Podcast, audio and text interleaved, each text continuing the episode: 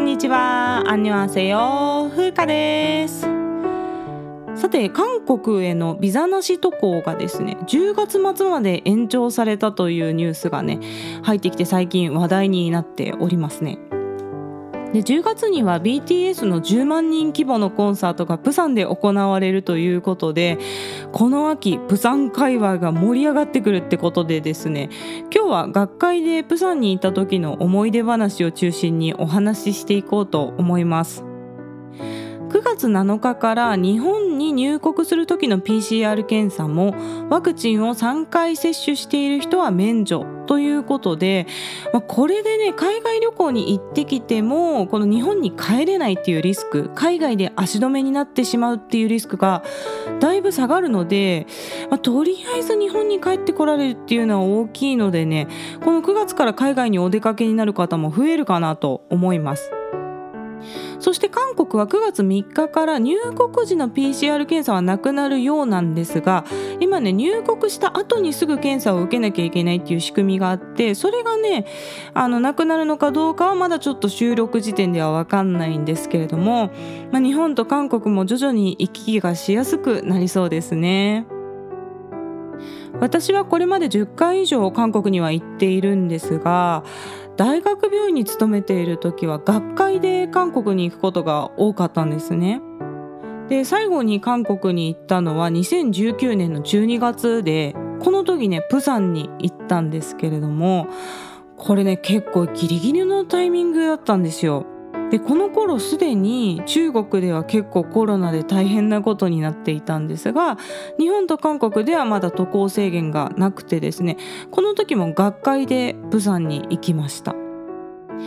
で2019年の当時はですね私は大学病院で医学研究をしていたんですがもうこの時から韓国語がある程度話せたので韓国で学会があると一番にね何か発表しないですかっていうふうに声がねかかったんですよね。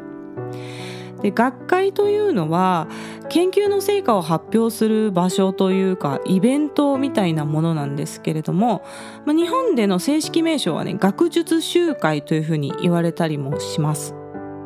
システムとしては事前に小6っていう研究の成果を要約した文章みたいなのを投稿するんですね。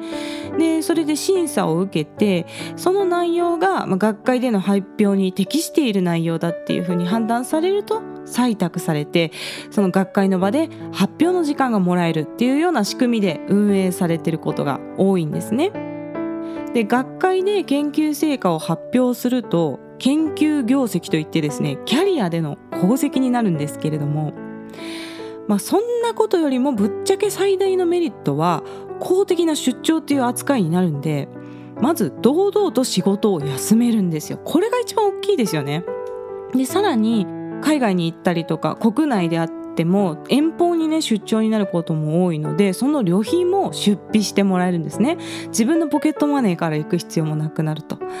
でそれがもちろん出張なのでちゃんと学会には出席しないといけないんですけれども学会って夕方に終わるので夜はね基本的に自由時間なんですねそして昼間にも、まあ、午前中と午後の分みたいなの間に23時間休憩時間があるっていうこともあるのでその合間で近場を観光したりとか買い物に行ったりとかね結構自由時間も多いんですよね。でもちろん発表できる演題がないと学会には通らないので普段研究を頑張って成果が出てそして海外学会で採択されたら勉強も兼ねた無料海外旅行に行けるみたいなね、まあ、こういったご褒美システムみたいなのがまあ学会なんですね。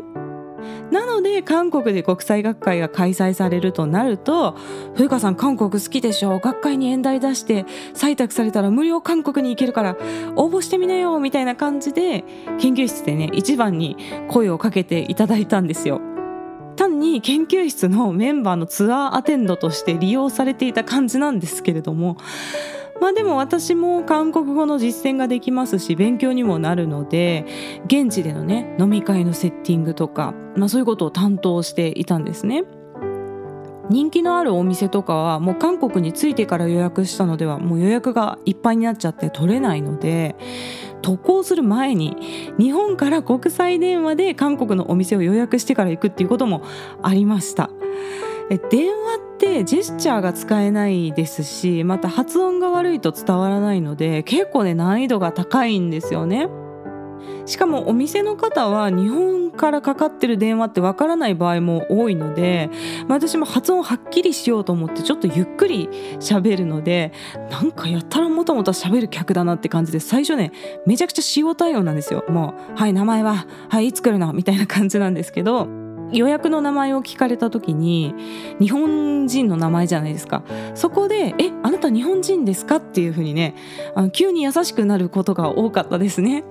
でも最後にはあの「韓国語上手ですね待ってますね」みたいな感じで「ねえねえ」って言ってあの切ってくれる人が 多かったです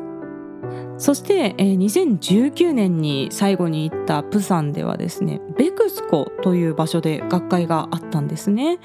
このプサンのベクスコという施設は国際コンベンションセンターとも呼ばれるんですけれども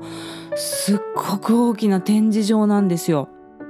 で学会の他にも有名どころだと APEC 首脳会議といってて、まあ、アジア太平洋の各国の首相たちが集まるような国際会議が行われたこともありますしまた車のイベントだったり芸能人のライブだったりとかそういった大規模イベントが行われる大きな施設なんですね。でこのベクスコがとってもいいのがですねまず向かいがホームプラスっていうすごい大きなスーパーなんですよ。そして斜め向かいぐらいにロッテ百貨店があってそのロッテ百貨店の隣が新世界百貨店なんですね。つまりもう買い物スポットがめちゃくちゃ近くにあるんですよ。本当に横断歩道を渡るだけで買い物スポットに行けるっていうぐらい近いんですね。なのでこの学会の23時間の空き時間にお土産とか韓国食材を買い込めるわけですよ。でホームプラスっていうのは大きいマートなんですけど、まあ、いわゆるスーパーみたいな感じで安いんですね。なのでここで、まあ、韓国食材とかあとお茶類インスタントラーメンとかですね。あとは私はお土産用のばらまきお菓子みたいなねあのマーケットのチョコブラウニーとかバターワッフルだったかな。こういうなんかあの小分けになっててこうたくさん配れるお菓子とかをここで買い込みますね。そして百貨店はやはりこういったマートに比べると高級食材になってくるんですけれども私のおすすめはですね新世界百貨店が展開している SSG っていうオリジナルブランドの商品なんですね。で新世界百貨店っていうのは新生芸ペッカジョンっていう風に韓国語で言うんですけどこの新生芸の頭文字を取って SSG っていうオリジナルブランドがあるんですよ。特に私はこの SSG のコチュジャンとごま油が大好きで毎回韓国にいたらねかなり爆買いして帰ってくるんですね。コチュジャンとかも5瓶ぐらい買ってくるんですけどでこのベクスコでの学会の時も空き時間に新世界百貨店に行ってですねリュックにコチュジャンの瓶5個入れて背負ったまま学会で発表していました。まあ、あのリュックの中に入ってるんでね中身は見えないんですけれどもまあ、そんなねあのコチュジャンを背負って発表してたというようなエピソードがあります。でこの韓国のコチュジャンっていうのは日本のコチュジャンと比べるとちょっとね辛めかなと思うんですけれども味噌のうまみとコクがしっかりあってですねで SSG のコチュジャンには種類によっては中にキノコとか煮干しとかが入ってるものもあってさらにうまみアップっていう感じなんですよね。でコチュジャンはトッポッキとかあとコチュジャン炒めみたいな炒め物に使うのが定番ですけれども私がよくやるのはですね普通に日本のお味噌汁を作る手順で出汁を取って具材を煮た後に最後溶くお味噌をですね味噌とコチュジャン半々みたいな感じで溶くんですね。そうすると一気に韓国風のスープみたいになって美味しいねピリ辛のスープが出来上がります。でコチュジャンは日本のお出汁とかお味噌ともとっても相性がいいのでこのちょっとね寒くなってきた頃ですねいつものお味噌汁から少し味変っていう感じで美味しいので是非試してみてください。プサンに行ったことがある方はご存知かと思うんですけれどもプサンには2大観光地エリアというのがありまして1つ目が海辺のリゾート地のヘウンデというところでもう一つが繁華街のソミョンという場所なんですね。でこの2つの場所は結構離れていて地下鉄で30分ぐらいかかるんですよ。なのでプサンに旅行に行く時にどっちを拠点にして旅をしようかなっていうのを毎回結構悩むポイントではあるんですよね。そしてこの時の学会会場のベクスコは海沿いのヘウンデエリアの方にあるんですね。なので教授とか、まあ、偉い先生たちはですねみんな学会会場から近いこのヘウンデエリアに泊まっていたわけなんですが先ほども申し上げたようにですね学会は夕方ぐらいに終わるので夜は自由時間なんですね。だからまあ研究室の気の合う仲間と飲みに行ったりとかするわけなんですけれども学会会場と近い場所で行動していたらその夜の自由時間に偉い先生と鉢合わせする確率っていうのが高まってしまうわけですよ。これがねキャリアに邁進するタイプの人たちは、まあ、そうやってね偉い先生と偶然会って飲み会をして見識を深めるっていうのがねいいのかもしれないんですけれども私はあんまりやる気がなくてですねこう自由時間は仕事のことを忘れて仲間内で楽しみたいっていうタイプだったんで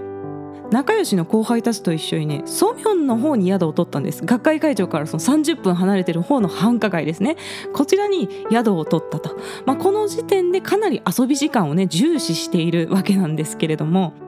それでみんなで朝ソミョンから地下鉄を14駅に乗ってベクスコという学会会場に行き終わったらまた地下鉄で14駅戻ってソミョン周辺で飲むっていうような日々を送っておりました。でソミョンにはプサングルメが集結しているんですけれども私はねいつもプサンに着いたらまずテジクッパを食べに行くんですね。でテジクッパっていうのはテジが豚っていう意味なんですけれども端的に説明するとですね豚骨ラーメンのスープにご飯が入っているっていう感じの食べ物なんですね。豚骨スープは日本人にも馴染みがある味でで少しね唐辛子味噌が入ってることもあるんですが辛いってほどではないのできっとね日本人の方好きな人が多い味だと思います。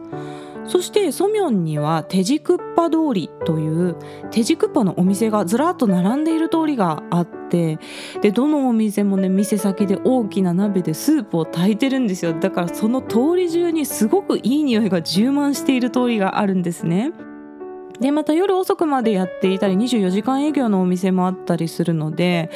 飲んだ後の締めにねさらさらとクッパをいただくというのもまたいいんですよ。